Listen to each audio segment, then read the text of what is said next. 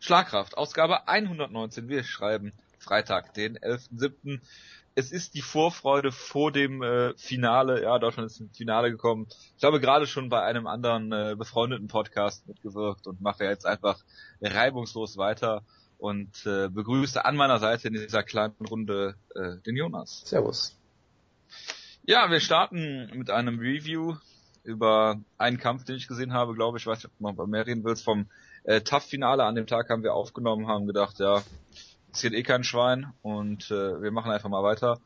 Äh, unsere Ausgabe und äh, ja, sprechen heute noch über einige News, vor allen Dingen Match-Ansetzungen und das eine oder andere, der Jonas sich noch überlegt und äh, nachher gibt's dann noch Previews zu zwei Shows, die nächste Woche äh, beziehungsweise am Wochenende dann stattfinden werden, Jonas. Genau. Fangen wir mit dem Tough-Finale an. Äh, ähm, Frankie Edgar gegen BJ Penn, da reden wir kurz drüber. Also ich habe es gesehen am äh, Montag, glaube ich, und habe relativ schnell mich dazu entschlossen zu spulen. Ähm, BJ Penn hat versucht, ein möglichst großes, aufrechtes Ziel darzustellen für Frankie Edgar, möglichst langsam zu sein und sich schön von Frankie Edgar nach allen Regeln der Kunst verprügeln zu lassen. Also ist ihm auch für äh, drei Runden gut gelungen.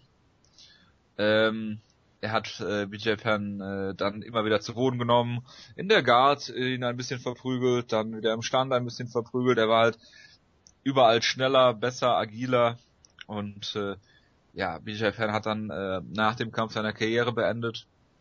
Völlig zu Recht. Also eigentlich hat er die Karriere schon viel zu weit ausgebaut. Äh, vielleicht reden wir gleich noch ein bisschen über die Karriere von BJ Penn, um zumindest mal ein bisschen was über die Show zu reden. Ja, am Ende lag BJ halt in der Guard, äh, Quatsch, äh, lag Frankie bei BJ in der Guard und hat ihn dann auch noch mit Elbows verprügelt, äh, war, war ziemlich gezeichnet, äh, BJ dann mit Cuts und so weiter. Gerade diese Vielzahl von Cuts ist ja eigentlich sehr, sehr untypisch für BJ Penn, ähm, der, der eigentlich so von ein, zwei Kämpfen.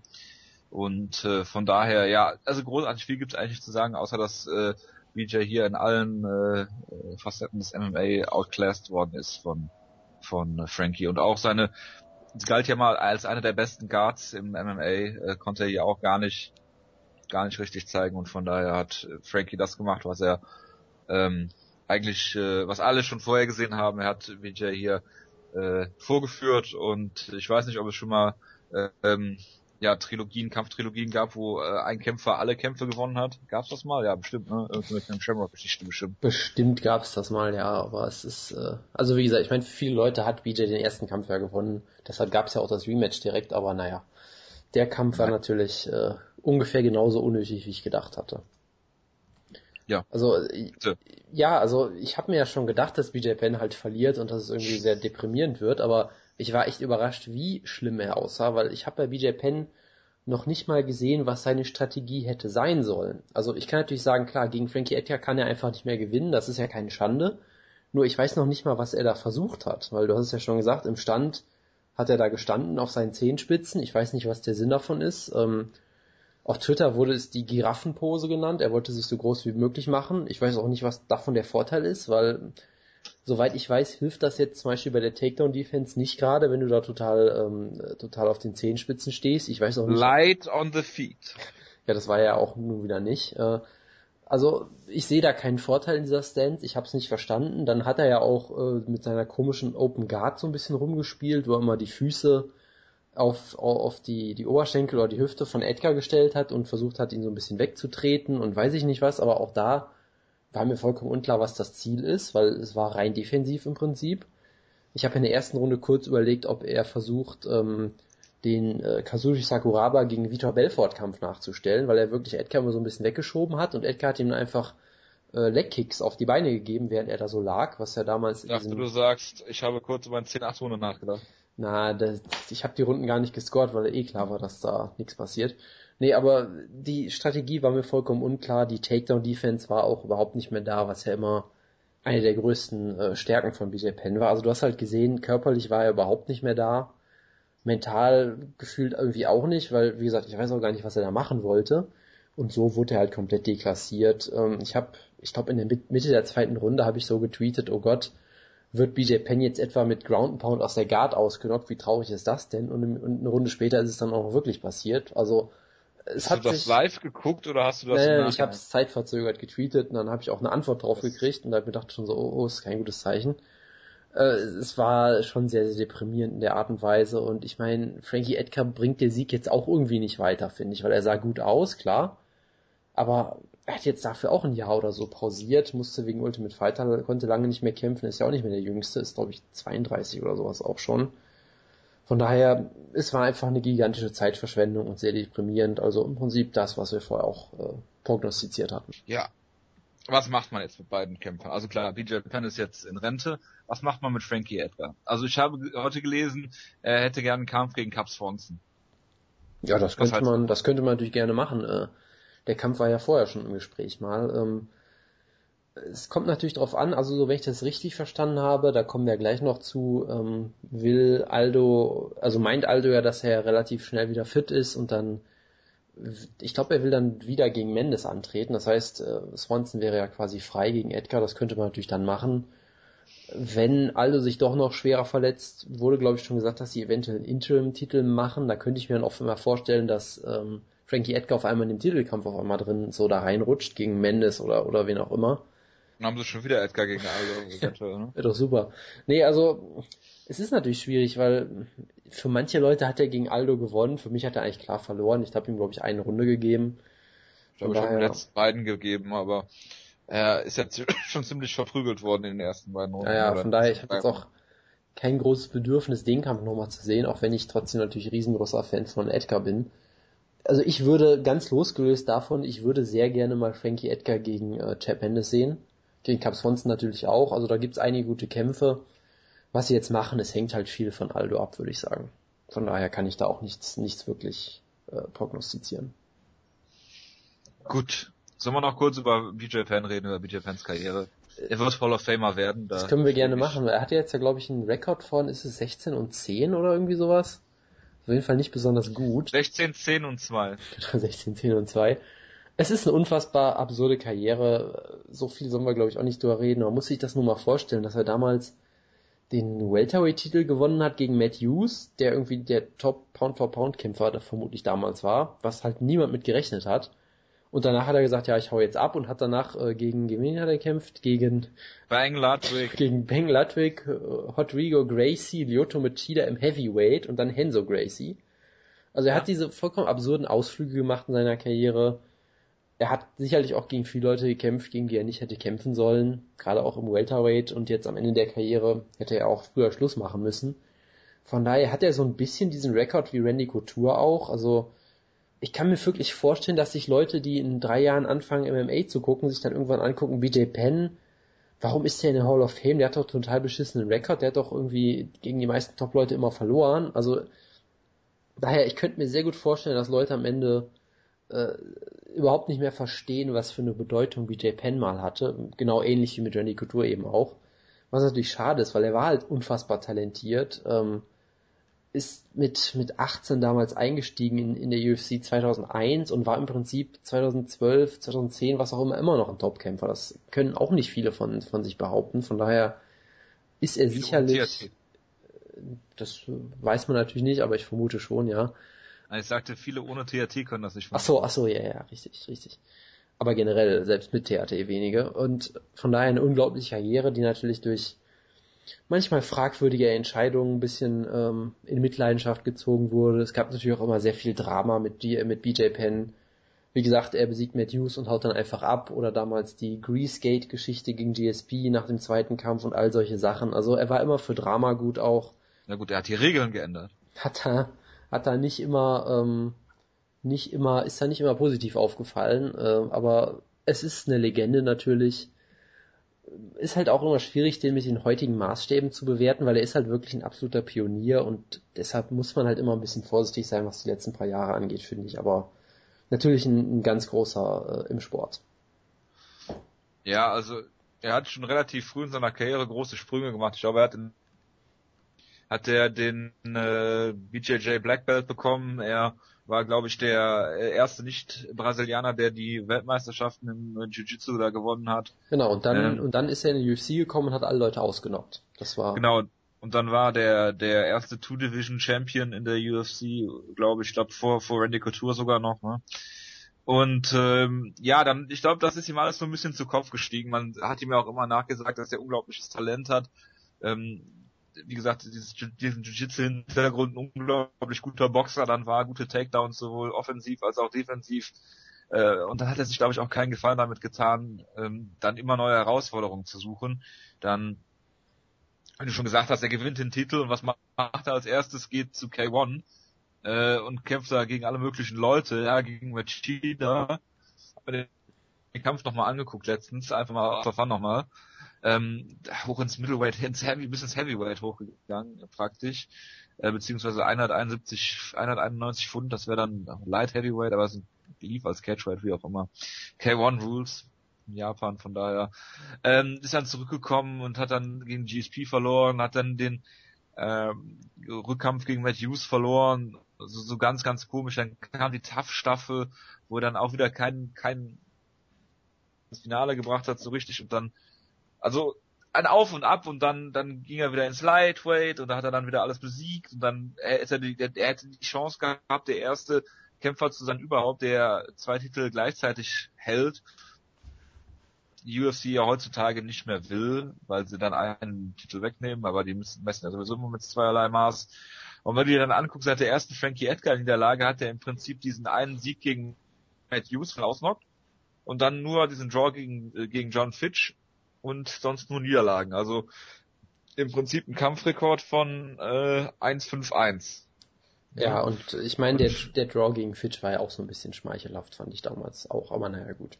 Ja, den kannst du schon geben. Die ersten beiden Runden hat er gewonnen, äh, hat dann lange Back-Control gehabt und in der dritten Runde hat er halt ziemlich klar eine 10-8 gegeben. Also freu dich doch mal darüber, dass 10-8 Runden gegeben werden. Ja. ja, gut, für mich hat er halt die und zweite, für, für, mich hat er damals auch die zweite Runde schon nicht mehr gewonnen, aber naja gut, das ist, äh, da kann man sich natürlich drüber streiten. Nein, da kann man sich nicht drüber streiten. Naja, wie gesagt, er hat 16, 10 und 2 als Kampfrekord. Ähm, ja, liest sich alles gegen Ende der Karriere ein bisschen merkwürdig. Ähm, er wäre vielleicht im Lightweight geblieben äh, oder hätte seine Karriere dann irgendwie nach Frankie Edgar 2 beendet, äh, wäre ihm glaube ich auch gesundheitlich einiges erspart geblieben. Wie gesagt, äh, BJ Penn äh, zu finishen ist eigentlich so gut wie unmöglich.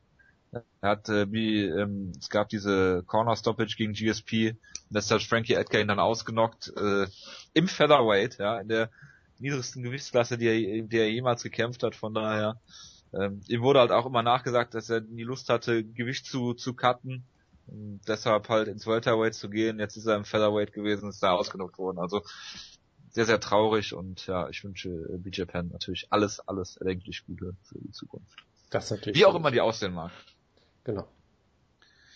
Gut, lieber Jonas. Äh, was sollen wir von der Karte noch besprechen? Ja, also wir müssen natürlich ganz ausführlich reden über den Flyweight-Kampf. Äh, ganz kurz, die eine Sache, die ich lustig fand, es gab ja die beiden Ultimate Fighter Finale in der schlechtesten Staffel aller Zeiten, wo irgendwie fast alle Kämpfe immer zur Decision gingen. Und deshalb gingen, glaube ich, beide Ultimate Fighter Finale äh, insgesamt knapp zwei Minuten, nämlich jedes Mal per Knockout in der ersten, in der ersten Minute im Prinzip schon. Zwei Minuten zwölf. Genau, äh, das fand ich sehr lustig, aber hat jetzt, ich weiß nicht, ob das, was das für eine Aussage ist. Du findest Knockouts immer lustig, kann das sein? Nein, ich fand diesen Kontrast zwischen der total langweiligen Staffel, wo es nie Finishes gibt, und den zwei sehr schnellen Knockouts fand ich sehr lustig. Ah, okay. Verstehst du? Ähm, Gut, dass du es nochmal richtig gestellt hast. Dann gab es natürlich noch Derek Lewis, den ich ja irgendwie so ein bisschen ins Herz geschlossen habe. Ähm, The Black Beast, wie er auch äh, genannt wird, ist ein ehemaliger Footballspieler. Ähm, und im Heavyweight, er hat halt bisher gezeigt, dass er unfassbare Knockout-Power hat. Er hat ja auch mal Jared Rochold ausgenockt. Hör, hör, Jojo. Das ist für dich natürlich das. wieder sehr wichtig. Das ist die einzige Niederlage, die Jared Rochold in seiner genau. illustren MMA-Karriere bisher erlebt hat. Genau. Der ist auch auf dem Weg zur Legende eigentlich. Derek Lewis hatte bisher in der UFC zwei Kämpfe. Die sind beide so gelaufen, dass er den Gegner irgendwie zu Boden nimmt. Und dann landet er am Boden einen Schlag und der Gegner ist K.O. Also er hat unfassbare Knockout-Power äh, sicherlich ein guter Athlet, wie gesagt, kommt aus dem Football, sag ich mal, wahnsinnig viel an anderen Fähigkeiten konnte er jetzt bisher noch nicht zeigen, aber er hat halt, wie gesagt, diese unglaubliche Knockout-Power. Ob er da jetzt mehr draus machen kann, weiß man nicht. Er hat ja einen Kampf gegen Matt Mitchell gefordert, äh, wobei er, glaube ich, den Namen von Mitchell falsch ausgesprochen hat oder den Namen nicht wusste oder irgendwie sowas, was auch noch ein äh, durchgehendes Thema bei dieser Show ist. Und er hat den Kampf ja jetzt auch bekommen. Was? Er hat den Kampf auch noch dachte, bekommen. Das, ich dachte, das ist nur bei... Ich dachte, das ist nur bei äh, Dennis Siever kämpfen. Nee, nee, nee, das kommt gleich nochmal. Äh, okay. Er hat das jetzt, wie gesagt, gut gemacht, hat einen Gegner herausgefordert, wird ihn jetzt auch kriegen in dem Footballer-Duell, ich glaube bei UFC 178 oder so, weiß ich schon gar nicht mehr. Aber das wird sicherlich ein lustiger Kampf. Es gab natürlich Dustin Ortiz gegen... Was du alles lustig findest, ist immer wieder faszinierend. Dustin Ortiz gegen Justin Scoggins, was ein traumhafter Kampf war und ich bin sehr enttäuscht, dass du den nicht geguckt hast. Ähm, ich muss sagen, also... Vielleicht liegt es auch daran, dass du immer falsche Sachen hypst. Ich habe den Kampf doch gehypt und er hat natürlich wieder äh, voll überzeugt. Also du hast... Ja, aber wenn du einmal Maximo Blanco getan hast und du siehst dann so einen Kampf gegen Markus Brimage, dann ist man da ein bisschen skeptisch ja, Maximo Blanco, mein Gott, das wirst du mir auch ewig vorhalten. Ja, zu Recht auch. Also wie auch immer, es, es war so ein bisschen wie der Kampf gegen Ray Borg, in dem gleichen Sinne, dass er wieder unfassbar unterhaltsam war, äh, sehr eng und ich eigentlich das noch dies wieder hinten gesehen habe und er hat trotzdem wieder gewonnen per Split Decision, was auch absurd ist, aber es gab wieder unglaublich gute Scrambles, gerade in der ersten Runde, Submission-Versuche, äh, Scoggins hat Ortiz in Runde 1 fast den Arm ausgerissen, der ist irgendwie aus dem Armbar rausgekommen, ich weiß bis heute nicht wie. Ähm, es geht immer wieder hin und her, Takedowns, wie gesagt, sehr interessantes Grappling, im Striking auch nicht, auch, auch interessant. Ähm, du hast gesehen, dass Goggins auf jeden Fall ein sehr, sehr talentierter Kämpfer ist, der auch, äh, da ist auch noch Luft nach oben, sag ich mal, der kann auch noch ganz oben, oben angreifen in der Division, glaube ich, ist ja wie gesagt erst 22 hat auch gezeigt, dass er natürlich noch nicht perfekt ist. Er hat sich ein paar Mal zu Boden nehmen lassen, äh, hat sich von Dustin Ortiz ein paar Mal hart treffen lassen im Stand, was man bei ihm vielleicht auch nicht denken würde, weil er eigentlich einen Ruf hat als sehr guter Striker. Also da, da ist noch Potenzial nach oben bei ihm. Und Dustin Ortiz ist auch richtig hart im Nehmen und richtig gut und, und grindet sich immer solche Siege zusammen. Wo man auch sagen muss, er hat auch eine total absurde UFC-Karriere bisher gehabt. Er hatte den, das Debüt gegen Josie Maria Tome war es, glaube ich, was ein total enger Kampf war und dann Runde 3 land, landet er Schläge auf den Hinterkopf, der Gegner beschwert sich und der Ref sagt, okay, ich stopp den Kampf jetzt einfach und der Kampf ist abgebrochen, weil der Gegner sich nicht mehr verteidigt hat, weil er gesagt hat, hey, die Schläge sind illegal, also auch total absurdes Debüt.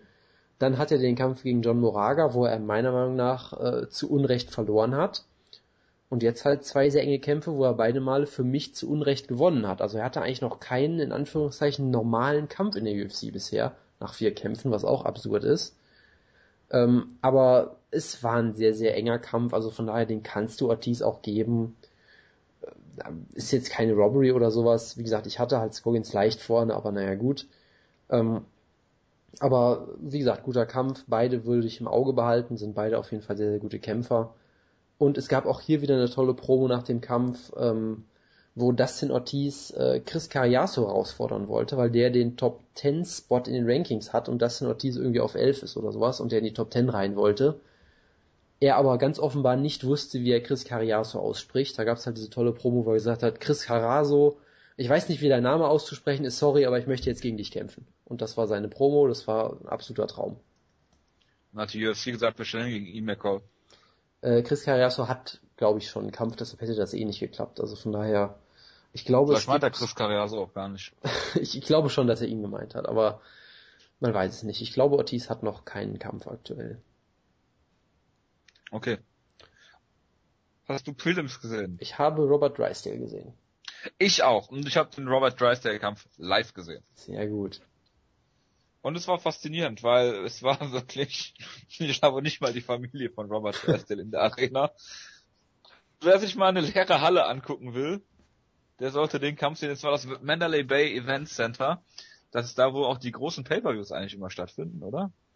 War, war das, ja, ja, es war die gleiche Halle wie am Vortag. Hervorragend. Und es war einfach niemand da, außer ich glaube, den Kommentatoren und den, dem äh, Zeitnehmer, den Offiziellen und das war's. Und die Coaches. Also ich, ich hatte ja auch so die Theorie, dass niemand da ist, der nicht dafür bezahlt wurde bei dem Kampf. Es gab ja sogar mal äh, ein bisschen Applaus bei dem Takedown und sowas, von daher müssen da irgendwo Fans gewesen sein. Aber gerade in den ersten Reihen äh, war ja, halt aber wirklich stopp. keine einzige Person. MMA-Journalisten äh, applaudieren auch schon mal. Oder sie haben es eingespielt, das kann natürlich auch sein. Das kann natürlich wie, auch wie, sein. Wie so, ein, wie, wie bei so einer schlechten Sitcom. Ja, das ist doch hervorragend. Nee, also es war wirklich sehr spektakulär, weil ich meine, Robert Drysdale ist einer der besten Grappler der Welt und niemand hat diesen Kampf gesehen. Ähm, du hast ja auch diese interessante Theorie äh, in unserem Gruppenchat gestellt, dass ähm, du glaube ich, du, du glaubtest, dass das der Kampf von Robert Drysdale ist mit den wenigsten Zuschauern und das war wie gesagt der erste in der UFC. Was auch, genau, in seiner Karriere, ich glaube, das war der MMA-Kampf mit den wenigsten Zuschauern in seiner gesamten Karriere. Genau, das äh, wäre auf jeden Fall sehr, sehr lustig natürlich, aber ja, zum Kampf muss man glaube ich nicht wirklich was sagen. Ich meine, der Gegner war glaube ich auch nicht so besonders gut und Drysdale hat ihn halt zu Boden genommen, hat dann Damien Maya-esk am Käfig sich den Rücken geschnappt und einen Rear Naked Choke geholt und da war der Kampf vorbei. Und der Gegner hat sich dabei, glaube ich, alles im Bein kaputt gemacht, was man kaputt machen kann. Er ist irgendwie au also hängen geblieben und musste dann direkt äh, abklopfen, was irgendwie auch noch ein bisschen länger gedauert hat, bis dann irgendwie der Ref das realisiert hat, weil er immer auf den Choke geachtet hat und er war die ganze Zeit schon mal abklopfen, weil ich glaube, er hat äh, nicht wegen dem Choke äh, aufgegeben. Das äh, ist mir in dem Fall gar nicht aufgefallen, muss ich sagen. Ich dachte, dir ist das nicht aufgefallen. Hast du nicht gesehen, wie er sich das Bein verdreht hat? Äh, ich habe nur auf den Choke geachtet, muss ich sagen. Guck dir, guck dir das mal an. Ja, das. Besorg, ich äh, besorg dir mal ein GIF. Ja, ich, ich Oder find, besorg dir mal selbst ein GIF, ich moderiere mal weiter. Ich finde das GIF. Also, die Show war scheiße, äh, nicht sehenswert, außer wahrscheinlich der Flyweight. Das sagst du, weil du nur einen Kampf gesehen hast. Ja, aber ich weiß das. Achso, verstehe. Ja, ja wie, wie, gesagt. Willst du, äh, was willst du mir denn jetzt erzählen, welcher Kampf da gut war? Naja, also es gibt ja die, die äh, Philosophie, dass es sehr viele schnelle Knockouts gab und deswegen war die Card gut. Das sagen sogar auch Ja, aber dann kann Leute. ich mir noch Legacy F, äh, kann ich mir Legacy F, äh, FC 543 auch angucken. Ja, die haben auch bestimmt sehr gute, FC. Die haben bestimmt auch ja, sehr bestimmt. gute Cards. Bestimmt. Und wir sehen die dann auch bei der nächsten TAF-Staffel als Gewinner dann. Okay, ich sehe gerade, wie ihm das Knie explodiert ist. Ja, das ist ziemlich ekelhaft. Das ist ziemlich ekelhaft. Ja. ja. Gut, ich glaube, er hätte auch so gut, verloren, äh, aber naja, gut. Das kann man nicht wissen, Jona. Das ist natürlich richtig, ja. Das wäre jetzt reine Spekulation. Genau, und da will ich spekulieren, lassen wir das. Gut. Willst du noch was zum Damenkampf sagen?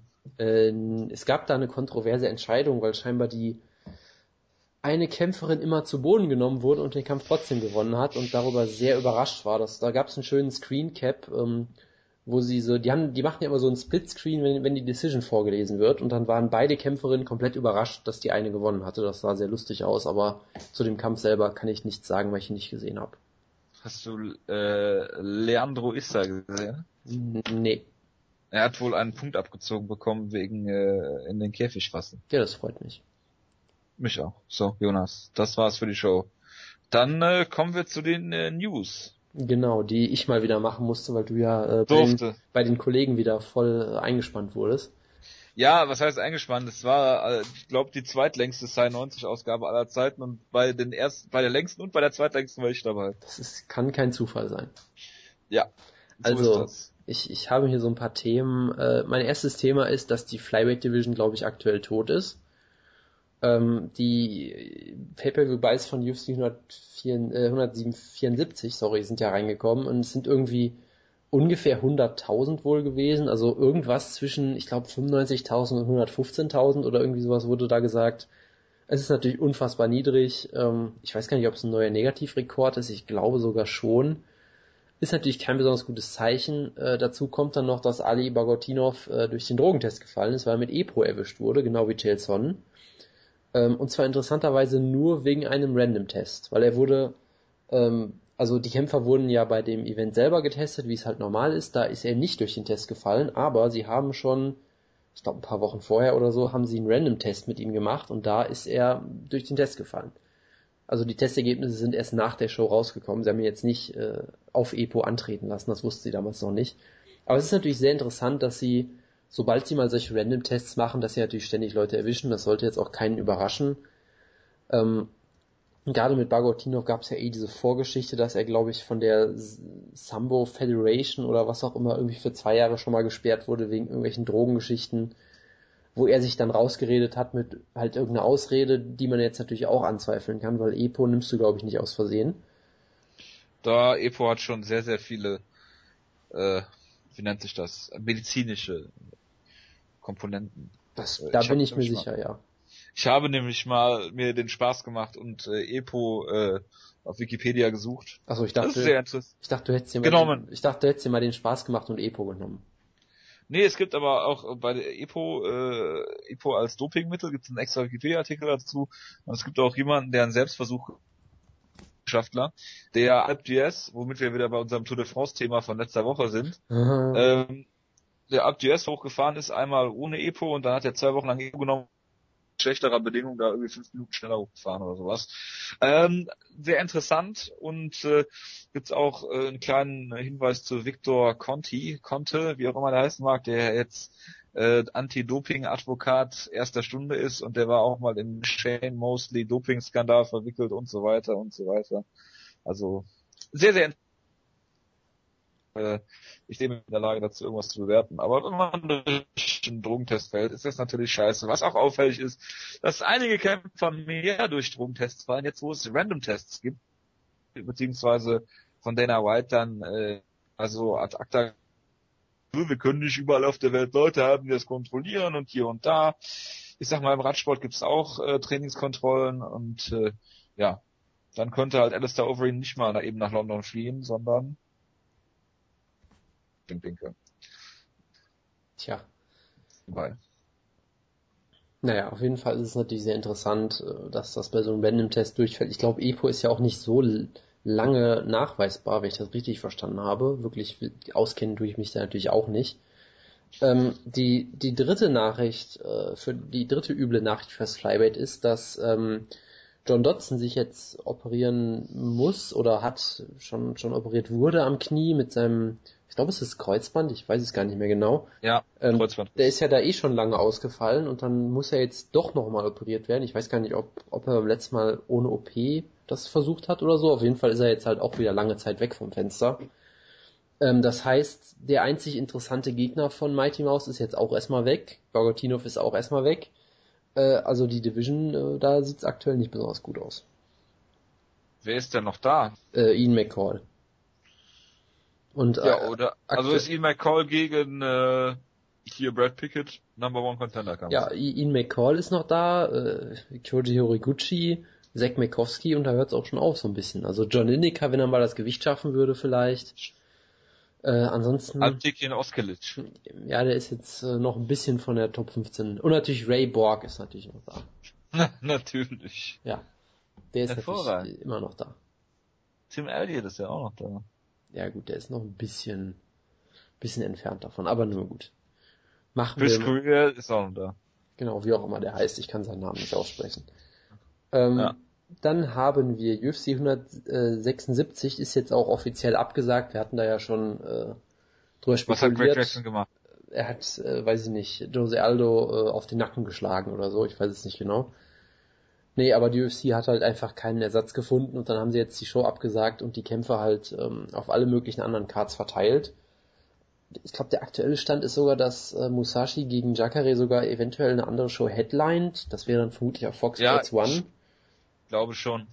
Also sie haben die Kämpfe halt alle mit, munter verteilt, dadurch gibt's jetzt auch ein paar ganz gute Cards da äh, durch diese Ausfälle. Ja, es gibt eine hervorragende, äh, ich stand diese Fight Night 50 ist es glaube ich in Maine ich guck gerade mal nach, aber die äh, liest sich echt gut. Ja, das, da siehst du halt mal, was passiert, wenn mal so eine Show ausfällt und sie mal gezwungen sind, äh, eine Show gut zu besetzen. Das ist halt schon sehr eklatant. Ich glaube, UFC 178 sieht ja auch ziemlich gut aus aktuell. Ähm, dann gibt es, ja, es gibt halt 7000 Match-Ansetzungen. Ich weiß gar nicht, wie ich... Ja, warte, ich, Achso, äh, ja, wir reden wahrscheinlich jetzt über einige. Ähm, aber wenn du jetzt mal liest hier, die Fight Night 50 in Maine, 5. September hast du jetzt äh, Jacare gegen äh, Musasi, da hast Overeem gegen Rothwell, was ich auch eine unglaublich geile Ansetzung finde. Das ist auf jeden Fall eine unglaubliche Ansetzung. Trion gegen Derek Lewis, du hast Joe Lawson gegen Michael Chiesa, Sean Soriano gegen äh, Andrew Tachifili, du hast Nick Lance gegen Charles Oliveira, von dem habe ich noch gar nichts gehört, hervorragend. Ja, der ist ganz äh, Dann hast du dann hast du Chris Beal gegen Rob Font, Font und Chris Camosi gegen äh, Rafael Natal. Das liest sich doch erstmal hervorragend, oder so stelle ich mir auch Fox Sports One Shows vor. Das liest sich auf jeden Fall gut, ja. Also von daher, ähm, du hast mir natürlich schon einige Sachen vorweggenommen gerade. Ähm, ja, wir können natürlich auch im Einzelnen kurz drüber. Nick Lenz gegen Charles Oliveira Teil 2. Interessante Ansetzung, hat mich auch gerade sehr überrascht. Ich hätte da auch überhaupt nicht mit gerechnet aus irgendeinem Grund. Macht natürlich irgendwie Sinn. Der erste Kampf war, sag ich mal, mit einem kontroversen Ende, um es mal vorsichtig zu sagen.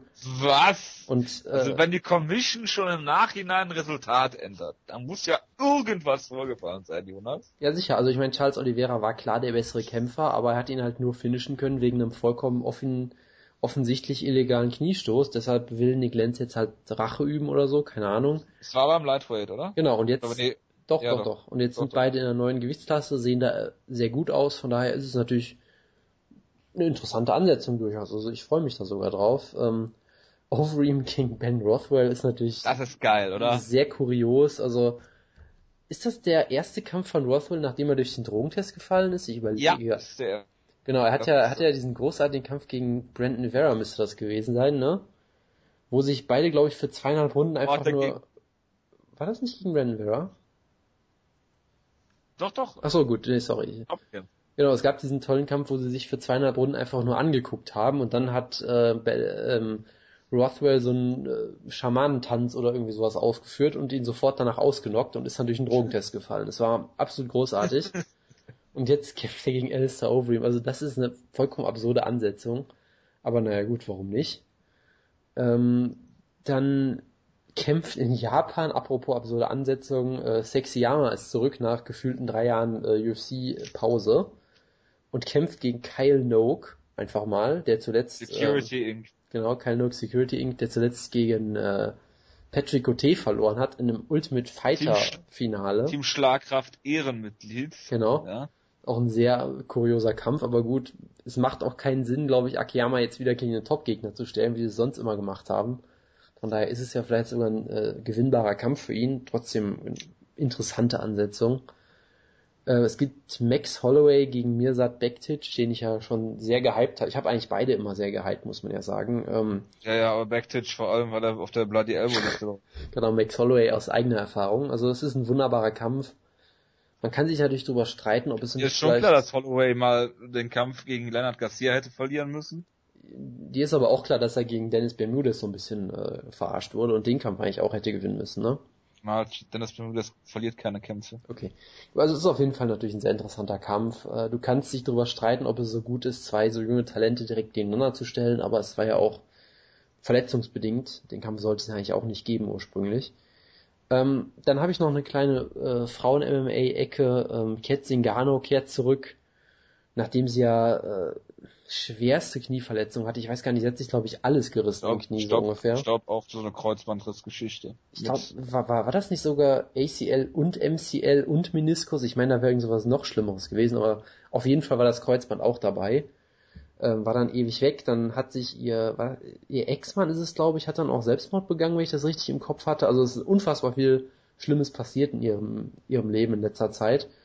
Ähm, sie war dann auf die UFC Fan Expo in diesem Grappling-Turnier, hat einen Kampf per Flying Armbar gewonnen in 10 Sekunden, glaube ich und kämpft jetzt gegen Amanda Nunes, die natürlich auch äh, nicht schlecht aussah bisher. Unter anderem auch zuletzt war es, glaube ich, gegen Sheila Geff gewonnen hat. Äh, da musst du gar nicht so hämisch lachen, das ist ein guter Sieg. Ähm, auf jeden Fall ein interessanter Kampf und wenn Singano gewinnt, sollte sie vermutlich den neuen, den nächsten Title Shot kriegen, außer Holly Holm kriegt den Title Shot. Was? Die hat jetzt äh, nach langem Hin und Her mit der UFC unterschrieben. Was vielleicht auch wieder ein Zeichen ist, dass man äh, durchaus da ein bisschen Paroli bieten sollte, weil sie vermutlich um einiges mehr Geld gekriegt hat, als eigentlich vorgesehen war. Ich weiß nicht, vielleicht ist der UFC ja auch aufgefallen. Äh, Moment mal, wir haben keine Gegnerin mehr für Rousey, wir müssen mal Holly Holm schnell glaube verpflichten. ich glaub das, glaub das wirklich. Also, Ich glaube das wirklich. Vielleicht ist denen aufgefallen, so Moment mal, wir haben Ronda Rousey, also Rogan hat Rousey gerade gefragt, äh, mitten im Pay-Per-View, ob sie den Kampf annimmt in vier Wochen. Wir haben überhaupt keine Gegnerin. Hm? Ja. Okay. Ähm, du willst jetzt bestimmt drüber reden, dass Holly Holm gar nicht so gut ist oder irgendwie sowas. Du hast ja, glaube ich, schon was angedeutet, aber äh, bitte Ich habe, ich habe nur gesagt, dass sie bisher nur Camps gekämpft hat, oder Kämpferinnen, von denen man überhaupt nicht einschätzen kann, wie gut sie sind. Du natürlich, weil die bestimmt in irgendeiner Bloody Elbow äh, Future Women's Champion äh, Liste vorkommt äh, und mit Vorschusslorbeeren hier jetzt reingehst. Lass mal die Kirche mal im Dorf und warten mal ab. Sie ist eine gute, also sie ist eine Weltklasse Boxerin gewesen, hat dann bezeichnenderweise Anfang ihrer, in, am Anfang ihrer MMA-Karriere alles äh, mit äh, Kicks ausgenockt und äh, wie gut sie am Boden ist. Ich habe jetzt noch relativ wenig Holly Holm Kämpfe bis auf die die äh, Knockouts dann gesehen. Äh, bleibt mal abzuwarten. Ne? Wir sind auf jeden Fall gespannt und äh, ja, äh, die Frauen, ich war, äh, du hattest letztens eine Statistik, dass dieses Jahr wie viele Frauenkämpfe stattgefunden haben? Acht Sie Stück oder was? Sieben war es. Jetzt was, mittlerweile müssten es dann irgendwie zehn oder sowas um den Dreh sein. Auf jeden Fall ist diese Division auch, auch so gut wie. Von daher äh, kann das sicherlich nur gut tun. Genau, also ich, ich würde halt hoffen, dass sie ihr noch äh, ein bisschen Zeit geben, sich zu entwickeln, weil ich glaube, ja. wenn sie sie jetzt mit gegen Ronda Rousey sofort stellen, dann wird das eine komplett bescheuerte Ansetzung. Ja, aber es ist ja auch erstmal, Cyborg ist ja im Dezember erstmal auf dem Weg ins äh, Bantamweight. Ja, nimmst du mir wieder meine News vorweg, genau. Ähm, Cyborg will im Dezember im Bantamweight anfangen, ich glaube sogar bei Invicta dann, was auch irgendwie absurd ist. Ja, wo denn sonst? Ja, in der UFC, Ahnung. Ja, ich meine, wenn du sie aufbauen willst, dann solltest du sie nicht auf Fight Pass tun. Ne? Das ist natürlich schwierig, klar, es ist ein Risiko. Das ist ja schon immerhin ein UFC-Kanal. Ja, immerhin. Wie auch immer, auf jeden Fall mal abwarten, ob das klappt mit dem Weight Cut und dann müssen sie sie natürlich auch ähm, auf Drogen testen bis zum geht nicht mehr und so weiter und so fort. Von daher mal, das könnte natürlich auch noch eine Weile dauern. Ich bin wirklich, ich bin wirklich gespannt. Generell, ja, ich auch generell, dass sie das Gewicht erstmal schafft. Das ist die erste Sache, ja. Ist schon, ist schon, äh, halte ich für höchst grenzwertig.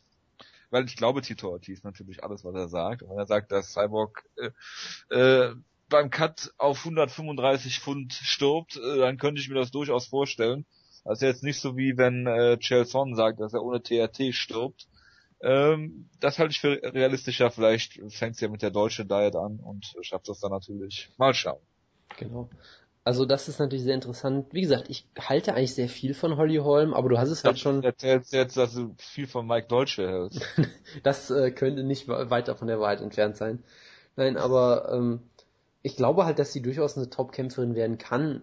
Ob sie jetzt Rousey besiegen kann, steht dann noch mal auf einem anderen Stern, aber sie wurde halt bisher sehr beschützt, was natürlich auch Sinn macht. Sie kommt aus dem Boxen, da wirst du halt mit, mit relativ einfachen Kämpfen aufgebaut. Das ist, macht man da halt so macht ja auch Sinn. Ich meine, es gibt ein bisschen Hype. Sie hat bestimmt einen guten Vertrag gekriegt jetzt, aber wenn du sie jetzt sofort gegen Rousey schmeißt, dann wird das halt absolut nix. Von daher, äh, sie muss natürlich noch viel an sich arbeiten und ich bin mal gespannt, ob sie da noch ein bisschen Geduld mit ihr haben, zumindest mal gegen eine Gegnerin äh, sie zu stellen vorher noch, aber mal abwarten. Und was wir natürlich noch äh, sagen müssen, Invicta auf Fight Pass ist ja jetzt auch offiziell, es wird glaube ich im September müsste es sein, ähm, Show geben von Invicta auf Fight Pass mit äh, Michelle Waterson im Main Event. Ja, das, komm, sag, haus raus. Was denn, ne? Ich wollte überhaupt nichts sagen.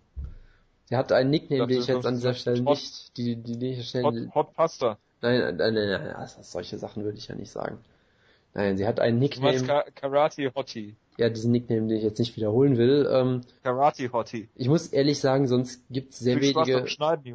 Es gibt sehr wenige Kämpferinnen auf der Karte, die ich kenne. Roxanne Modafferi ist jetzt wieder über Umwege in der UFC zurück scheinbar, was auch, was auch sehr absurd ist, ja. Ähm, Tonya Avenger kämpft. Es gibt einen Strawweight-Titelkampf. Ja, okay. Ähm, äh, Ediane Gomez kämpft auch, oder? Genau, Michelle Ult kämpft auch, die ich dadurch kenne, dass sie sehr dumm ist. Und äh, nein, es gab mal diese tolle Story, dass sie, ähm, was hat sie gesagt, wenn Ken Velasquez ein Brown Pride Tattoo hat, dann kann ich mir auch ein White Pride Tattoo machen, das ist ja genau das gleiche. Hat, ja, dann sind sie alle groß über sie aufgeregt. Ja, es ist wo ist, denn der, wo ist denn der Unterschied? Was ist klar? Jetzt muss ich wieder alles schneiden. Nee, es ist mir jetzt zu doof.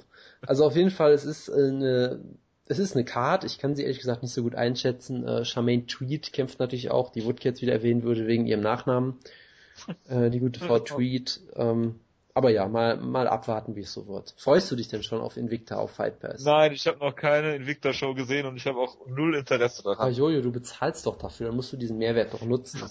oh Gott, ich dachte wenigstens Metamoris gibt's da drauf. Aber nein. Ist ja, kann ja alles noch kommen. Ich, vielleicht, ich meine, äh, meine Einwahldaten mal irgendwo liegen und der Wutke findet sie zufällig und dann habe ich unwissentlich äh, äh, vielleicht jemandem einen, äh, eine Freude gemacht. Bevor wir uns jetzt noch weiter verstricken, müssen wir natürlich äh, ganz schnell das Thema wechseln, nämlich der, Dom der Dominator kehrt zurück. Das fehlt jetzt Wutke schmerzlich. Wo? Dominic Cruz Wutke. kämpft bei UFC 178, also soll er zumindest, man weiß ja das ja nie so genau, ob er sich bis dahin nicht wieder die Leiste bricht oder sowas leider.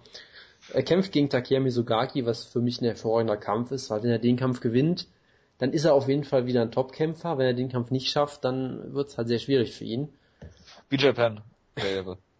ja, also ich bin auf jeden Fall mal sehr gespannt auf den Kampf. Ich freue mich natürlich, ich drücke Cruz die Daumen. Gerade nach diesen drei Jahren gönne ich es ihm einfach sehr, dass er hier auch äh, ein Comeback schafft. Auch wenn ich durchaus so meine Zweifel daran habe. Willst du irgendwas zu dem Kampf sagen? Ja, es ist auf jeden Fall besser, als ihn direkt gegen Barao oder gegen TJ Dillashaw zu, zu stellen. Die UFC hat ihm ja die Möglichkeit gegeben, dass er es sich aussuchen kann. Mittlerweile sind, haben sie da, glaube ich, auch ein bisschen zurückgerudert nach der zweiten Verletzung. Ähm, ich würde es ihm gönnen und ich äh, denke auch, man kann das schaffen. Wenn er sich jetzt noch ein zweites Mal dabei verletzen würde, schwierig. Jeder ver verkraftet das natürlich anders. Ich meine, Dominic Cruz hat zumindest mal den Vorteil, dass er nicht in seinen 30ern ist, sondern noch relativ jung. Äh, von daher bleibt abzuwarten. Mitsugaki ist ein guter Test. Er hat jetzt äh, eine Siegesserie, äh, einige Split Decisions dabei, spielt keine Rolle. Äh, Mitsugaki sollte er schlagen. Wenn er es nicht schafft, äh, muss er sich vielleicht nochmal neu äh, ans Reißbrett setzen und äh, mal gucken, was er da noch machen kann. Nichtsdestotrotz ist Dominic Cruz auf jeden Fall eine eine Belebung für die Division nochmal und äh, dann äh, warten wir mal ab, was da, äh, ob es zu dem Kampf kommt. Ich wünsche es mir auf jeden Fall. Genau, da kann ich mich nur anschließen. Und wir schließen natürlich ab mit der größten Match-Ankündigung des Jahres. Tim Kennedy kämpft gegen Yolo Romero. Was sagst du zu diesem Kampf? Ich, ich glaube, wenn Tim Kennedy gewinnt, muss ich aufhören, MMA zu gucken, aber ich freue mich sehr drauf. Also du musst den Kampf auf jeden Fall gucken, Jonas. Äh, ist der amerikanische Soldat gegen den äh, Soldaten Gottes. Ja. Also äh, viel Moment, geiler Moment, Moment mal, der amerikanische Soldat ist ja wohl Eric Prindle. Entschuldigung bitte. Also es gibt aber mehr als einen amerikanischen Soldaten. Jonas ist ja vielleicht noch nicht aufgefallen. Tim Kennedy aber ist aber der Sniper. Es ist mir relativ egal, wer Kennedy ist, weil ich werde auf jeden Fall für äh, Yolo Romero sein in diesem äh, Kampf. Das will ich äh, auch hoffen. Es ist, äh, ist kein Main Event, ne? Äh, nein. Also wahrscheinlich wird äh, Yolo Romero äh, zweieinhalb Runden lang von genommen und dort kontrolliert, äh, bevor er sich dann dazu entschließt, ihn einfach äh, auszunocken. Ja, das, ich glaube, Tim Kennedy auszunocken ist nicht einfach, aber wenn es einer schaffen kann, dann Yolo Romero. Ich tippe natürlich auch auf Romero per ähm, ich sage einfach, dass er einen Single-Leg-Takedown zeigt und dabei Tim Kennedy ausnockt oder sowas. Ich weiß es nicht. mit einem mit einem Enkelpick oder so. Ich freue mich sehr auf den ja, Kampf. Ja, ich, ich warte auf so Enkelpicks. Genau, also ich, ich war in, von dem letzten Kampf von Romero war ich eigentlich sehr beeindruckt, weil er auch mal wirklich klug gekämpft hat. Das hat er gegen was Derek Brunson in dem Kampf davor hatte das ja, sah er ja. ja noch sehr unglücklich aus eigentlich. Im letzten Kampf gegen Tavares, den Nummer 8 Middleweight der Welt, sah er eigentlich sehr gut aus. Ja. Von daher glaube ich auch, dass er Kennedy besiegen kann. Man weiß halt auch nicht, war der Michael Bisping, den Kennedy besiegt hat, jetzt wirklich noch der alte Michael Bisping oder nicht. Da gibt es natürlich auch noch so ein paar offene Fragen. Deshalb, ähm, ich freue mich sehr drauf und hoffe natürlich auf einen Sieg von Yolo. Und damit sind wir auch durch mit der News-Ecke jetzt. Es gab auch ein lustiges Yolo Romero-Bild, äh, was er gepostet hat diese Woche bei Twitter, glaube ich, mit äh, Masvidal und Hector Lombard. Voran. Kann ich jedem nur ans Herz legen, sich das mal anzugucken. Ja, sind wir durch, Jonas? Ja, ne? Ja. Hervorragend. So, es geht weiter am Mittwoch oder Donnerstag, am 16. auf jeden Fall.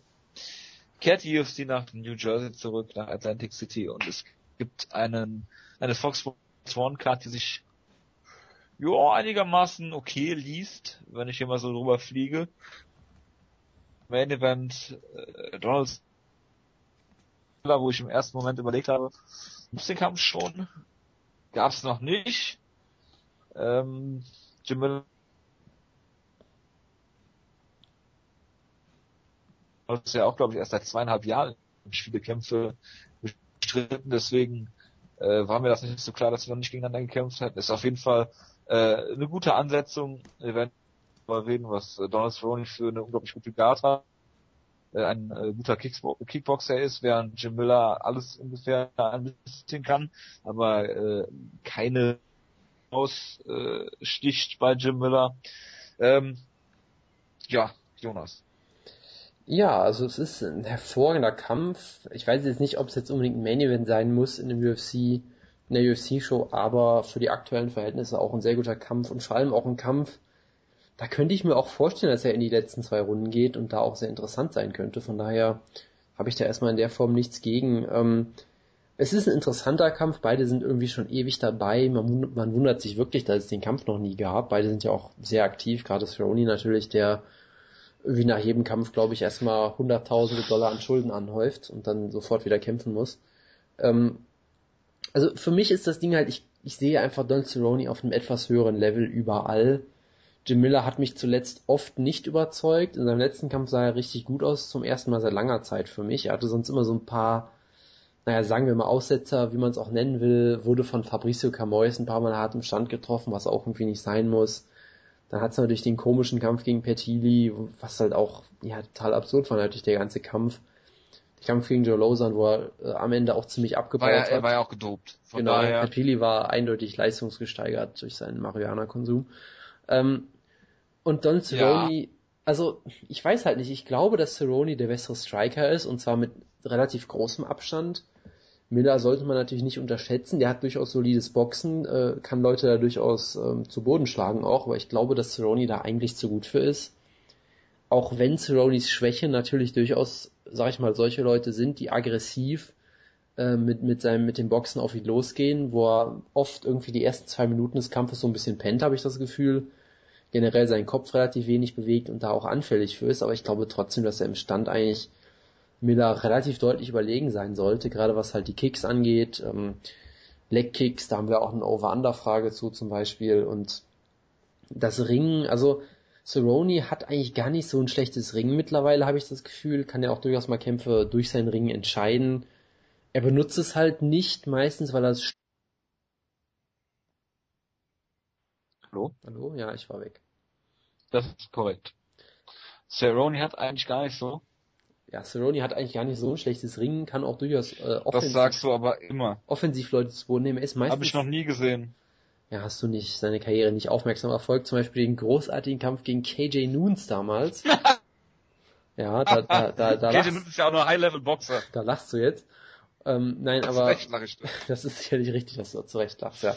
Nein, aber äh, gar nicht so schlechte Takedown-Defense, die ist auch deutlich besser geworden als noch in der WEC-Zeit. Er ist halt meistens einfach zu stur und lässt sich dann lieber von Edson Barbosa verprügeln, bis er ihn dann mit einem Jab zu Boden schlägt, was natürlich auch ein an, an Absurdität kaum zu überbietender Kampf war damals äh, auf der letzten Fox Show. Damals. damals, April. ja, damals in den guten alten Zeiten. Ähm, also von daher Jim Miller, wenn er ihn zu Boden nehmen kann, könnte es ein unfassbar interessantes Grappling-Duell werden. Beide sind da sehr aggressiv. Cerrone hat auch eine sehr gute Guard, Jim Miller ist aber auch on top unfassbar gut, aber ich glaube irgendwie nicht dran, dass Miller ihn äh, durchgängig zu Boden nehmen kann und ich weiß auch gar nicht, ob er es versuchen wird. Deshalb, ich glaube, Don Cerrone gewinnt per, das ist natürlich schwierig jetzt, ich tippe einfach mal per Decision, auch wenn ich mir nicht ganz sicher bin, aber Miller ist unfassbar hart zu finishen. Deshalb, ich tippe, Cerrone kann den Kampf größtenteils im Stand halten und gewinnt dann eine relativ klare Decision in einem guten Kampf. Bitteschön. Also ich tue mich schwer bei dem mehreren Gesichtspunkten. Erstens, ich mag Donald Cerrone wirklich gerne. Äh, zweitens mag Jim Miller wirklich gerne. Äh, drittens, ich denke, dass Donald Cerrone besser drauf ist oder der bessere Kämpfer vielleicht. Äh, oder der hungrigere Kämpfer ähm, im Gegensatz. Der wiederum, ich würde Runner ist, weil er vielleicht besser offensive Ring ähm, wobei Cerrone natürlich im Stand variabler ist, weil er, weil er viel mehr kickt als, als Jim Miller, was nur aus seinem Boxen verlässt. Jim Miller ist, äh, Rechtsausleger, das äh, muss man immer noch dazu erwähnen vielleicht. Ähm, schwierig zu tippen. Ähm, Leistung dabei, wo du dir denkst, was macht Cerrone da gerade? Lässt sich von, Nick, äh, von Nate Diaz äh, drei Runden lang komplett verprügeln, obwohl es überhaupt nicht notwendig war. Er ist von äh, Pettis klar, ähm, klar deklassiert worden in der einen Minute. Ähm, gegen Dos Anjos klar verloren und dann muss er bis zu dem äh, äh, bis zu dem Finish auch nicht wirklich gut ausgesehen. Ähm, dann hat er immer so klasse Leistung dazwischen, muss jetzt auf jeden Fall Champion sein.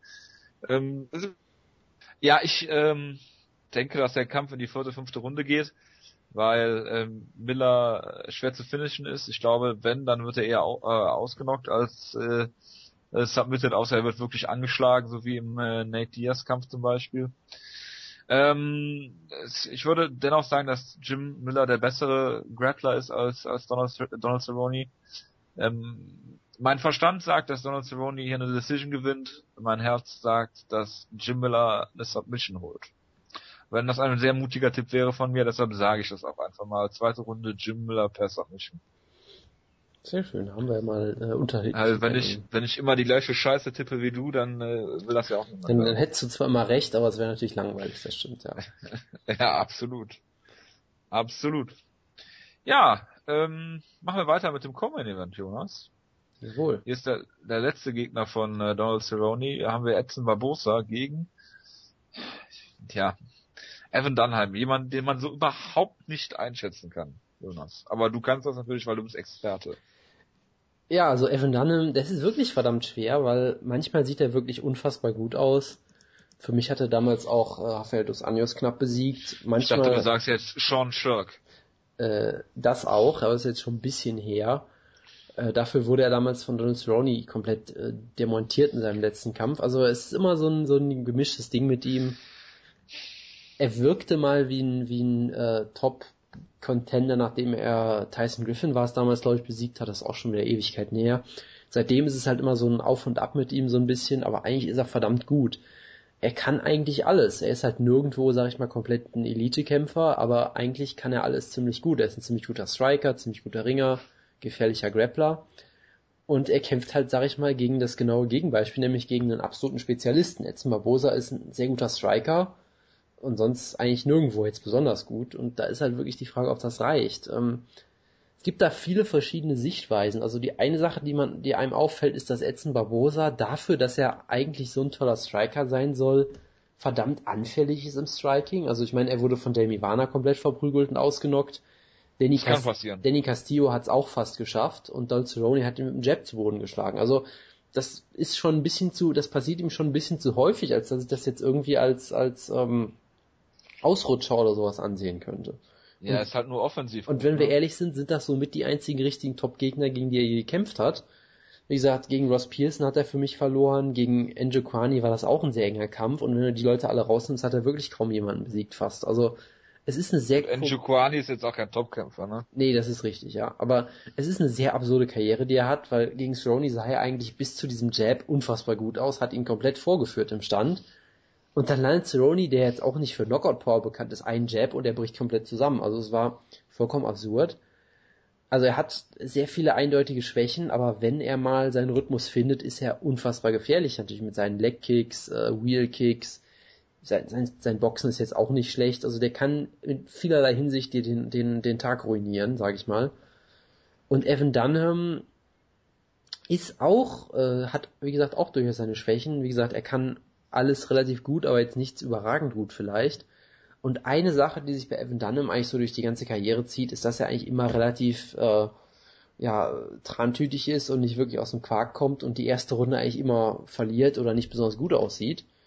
Das siehst du eigentlich, wie gesagt, in fast jedem Kampf von ihm. Und es gibt halt Leute, die haben das sehr gut ausgenutzt. Melvin Giard zum Beispiel hat ihn direkt in der ersten Runde gefinisht.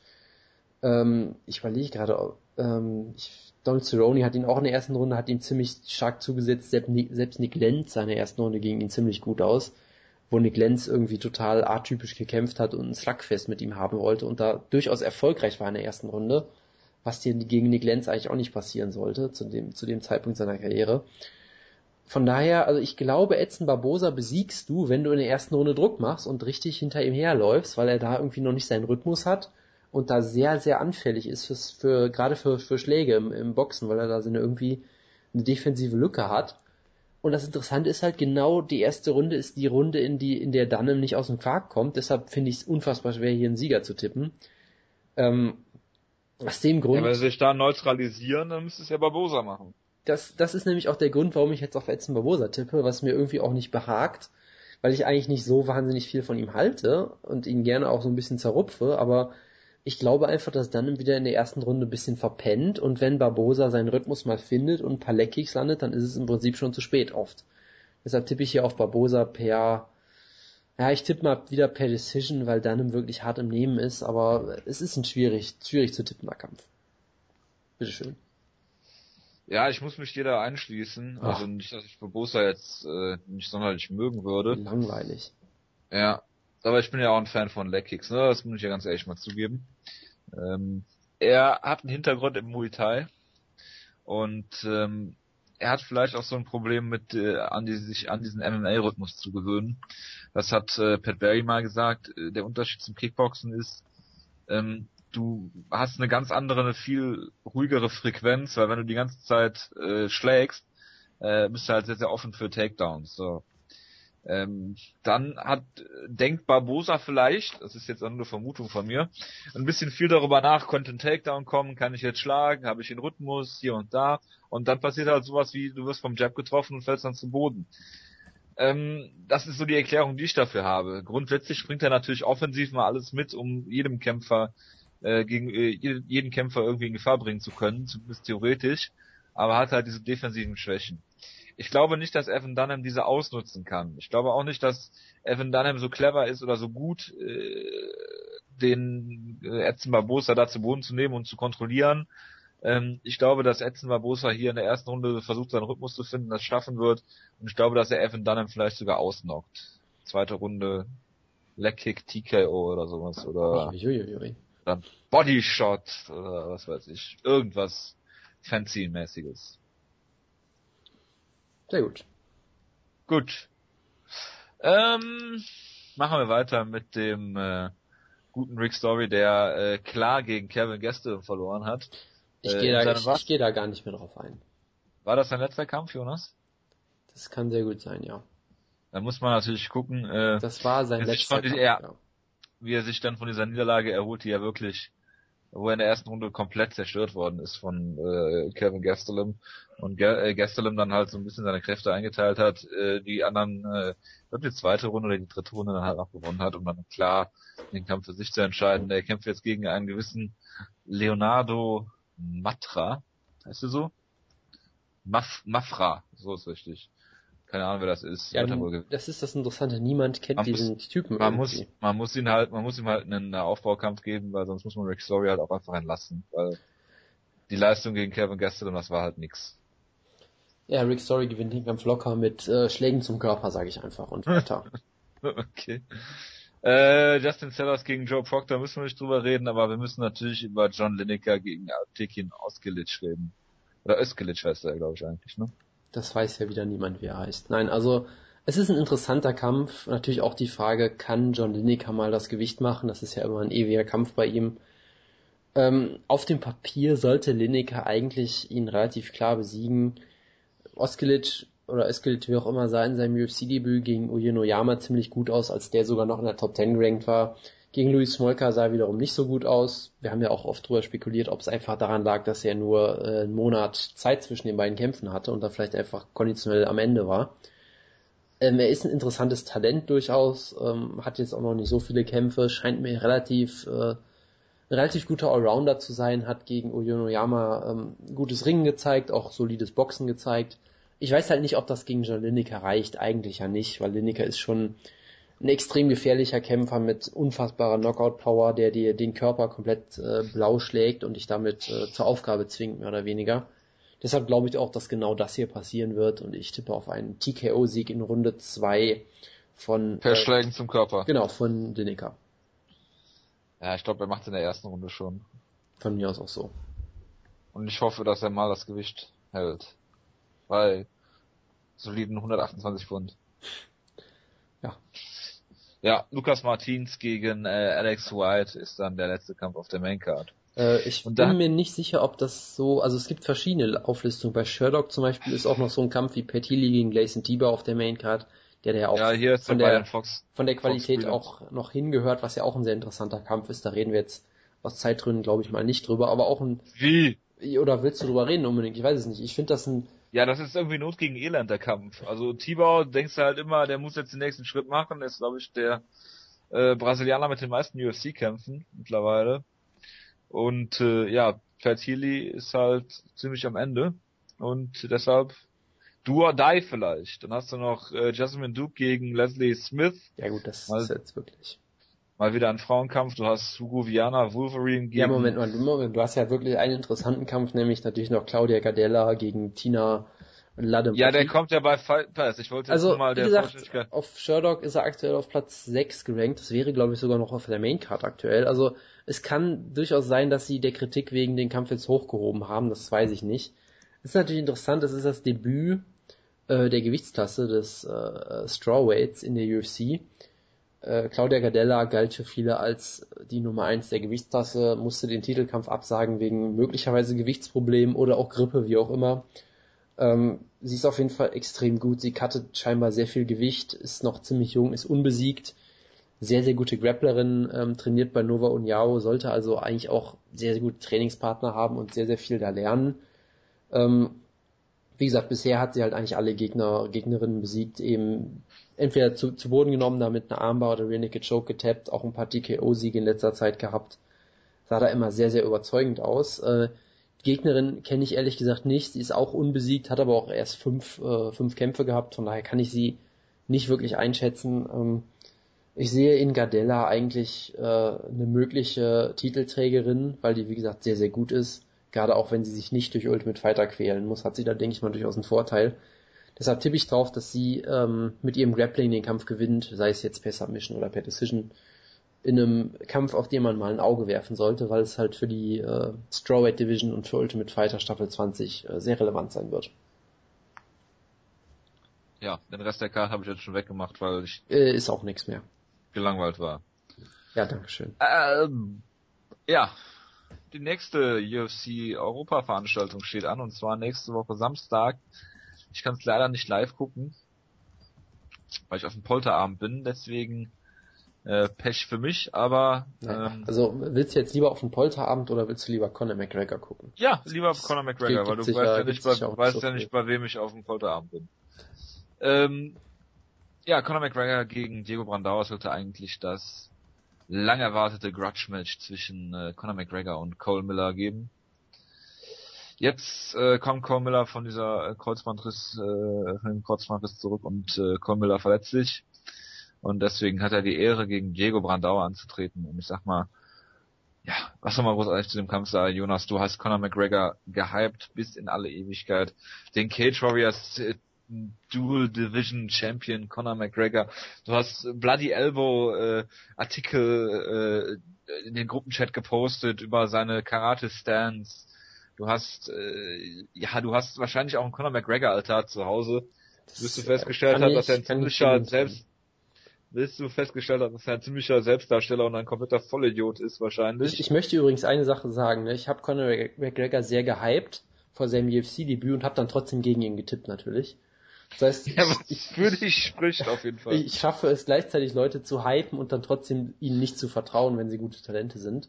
Du bist ja auch der Kontroverse von uns dreien hier im Podcast. Absolut, ja, absolut. Ähm, wenn ich vielleicht einfach mal ernsthaft anfangen kann. Es ist ein interessanter Kampf natürlich. Äh, Brandao. Für die erste anderthalb Minuten vielleicht. Ja, das wollte ich ja gerade erklären. Brandao ist sehr gefährlich, wenn der Kampf anfängt. Er hat sehr viel Knockout-Power, kann sehr hart zuschlagen, ist generell halt ein relativ guter Striker, jetzt aber auch kein wahnsinnig toller Striker. Also ich glaube, von einem technischen Niveau her ist Conor McGregor um einiges besser als er, aber Brandao ist auf jeden Fall gefährlich in, diesen, in der ersten Runde. Was auch interessant ist, Brandao ist eigentlich auch ein richtig guter Grappler. Also es gab ja mal diesen Kampf gegen, lass mich nicht lügen, Pablo Gaza, den er einfach mal flock, locker flockig mit dem Arm Triangle Choke getappt hat, sehr, sehr schnell. Wo ich auch ziemlich beeindruckt von war. Und natürlich ja, diese wunderbare Comeback Submission gegen Dennis Bermudez. Also auch auf dem, auf dem Boden sollte man ihn nicht äh, unterschätzen. Und von Conor McGregor vom Rücken aus weiß man halt auch nicht so viel. Von daher wäre das vielleicht äh, eine Angriffsstelle. Ich meine, alle Niederlagen, die er hatte, wären per, per Submission von McGregor. Dementsprechend, alle ja, alle beide, immerhin. Ähm, natürlich auch schon länger her, aber vielleicht wäre das ja auch eine Idee. Also entweder Brandau kommt raus wie eine Dampflok und will ihn ausnocken. Ja, natürlich. Oder vielleicht will er ihn auch zu Boden nehmen und am Boden mal testen. Ich glaube, wie gesagt, dass das für die erste Runde ein interessanter Kampf werden könnte. Danach vielleicht eher nicht mehr, weil Brandao kondi konditionell nicht wirklich gut ist. Auch, sagen wir mal, mental nicht unbedingt gut ist. Vielleicht äh, fängt er wieder an, beim Main Event mit einem Stift, äh, bei, einem, bei den Weigh-Ins mit einem Stift auf McGregor einzustechen oder irgendwie sowas in der Art. Da könnte ich mir auch sehr gut vorstellen, dass er komplett durchdreht äh, durch die psychologische Kriegsführung, für die McGregor ja bekannt ist, dass er da irgendwie die, die Nerven verliert oder sowas. Ähm, ja, und das Gewicht auch verpasst oder das sowas. Das könnte auch noch sehr gut sein, ja, genau. Der, die, die, die irischen Fans werden bestimmt auch nicht sehr nett mit ihm umgehen. Von daher all solche Sachen. Ach, Quatsch. Ich habe da irgendwie so, naja, ist auch egal. Auf jeden Fall, ich glaube, für die erste Runde wird sehr interessant werden. Danach wird Conor McGregor, glaube ich, ihn relativ klar besiegen können. Ich tippe auf einen Knockout-Sieg für McGregor in Runde zwei oder drei. Ja, das, äh, da würde ich mich anschließen. Ähm, wie du schon gesagt hast, also McGregor ist technisch auf jeden Fall besser. Er ist wirklich light on the feet, ja, im Gegensatz zu BJ Penn. Ähm, ich glaube nicht, dass Diego clever genug ist, äh, ihn zu Boden oder zu versuchen, ihn zu Boden zu nehmen. Ich glaube, er will äh, ihn outstriken. Es ist natürlich sehr schwer, an Conor McGregor ranzukommen, ähm, weil, er, weil er sich halt, äh, weil er mit der Distanz sehr gut spielen kann. Ähm, ich glaube nicht, dass Conor McGregor übermütig wird. Äh, Diego Brandau dagegen schon. Äh, wir haben drüber geredet, Diego ist sehr emotional, äh, Diego hat ein mentales Problem und das äh, würde ich wenigen Kämpfern so klar unterstellen, wie ich das Diego, Diego Brandau unterstellen kann. Ähm, und ich glaube, dass, dass Conor McGregor hier die erste Runde versucht, ein bisschen die Distanz zu finden, den Rhythmus zu finden, ein bisschen abtasten. Er wird viele Kicks zeigen, Conor McGregor. Und er wird dann äh, Diego Brandau, glaube ich, in der zweiten und dritten Runde zerpflücken. Diego Brandauer hat jetzt einen Short Notice Kampf in Europa angenommen. Das ist, glaube ich, alles ein bisschen viel für ihn. Ähm, und ich glaube, das äh, war es dann vielleicht sogar in der UFC für Diego Brandao. Ich glaube zwar, dass sie ihn noch behalten, aber eigentlich ist er für so eine für so eine Firma dann eigentlich auch nicht mehr tragbar. Aber gut, das nur nebenbei. Ja, Jonas. Ja, ich das bin, ich bin durch mit dem Main Event, ja.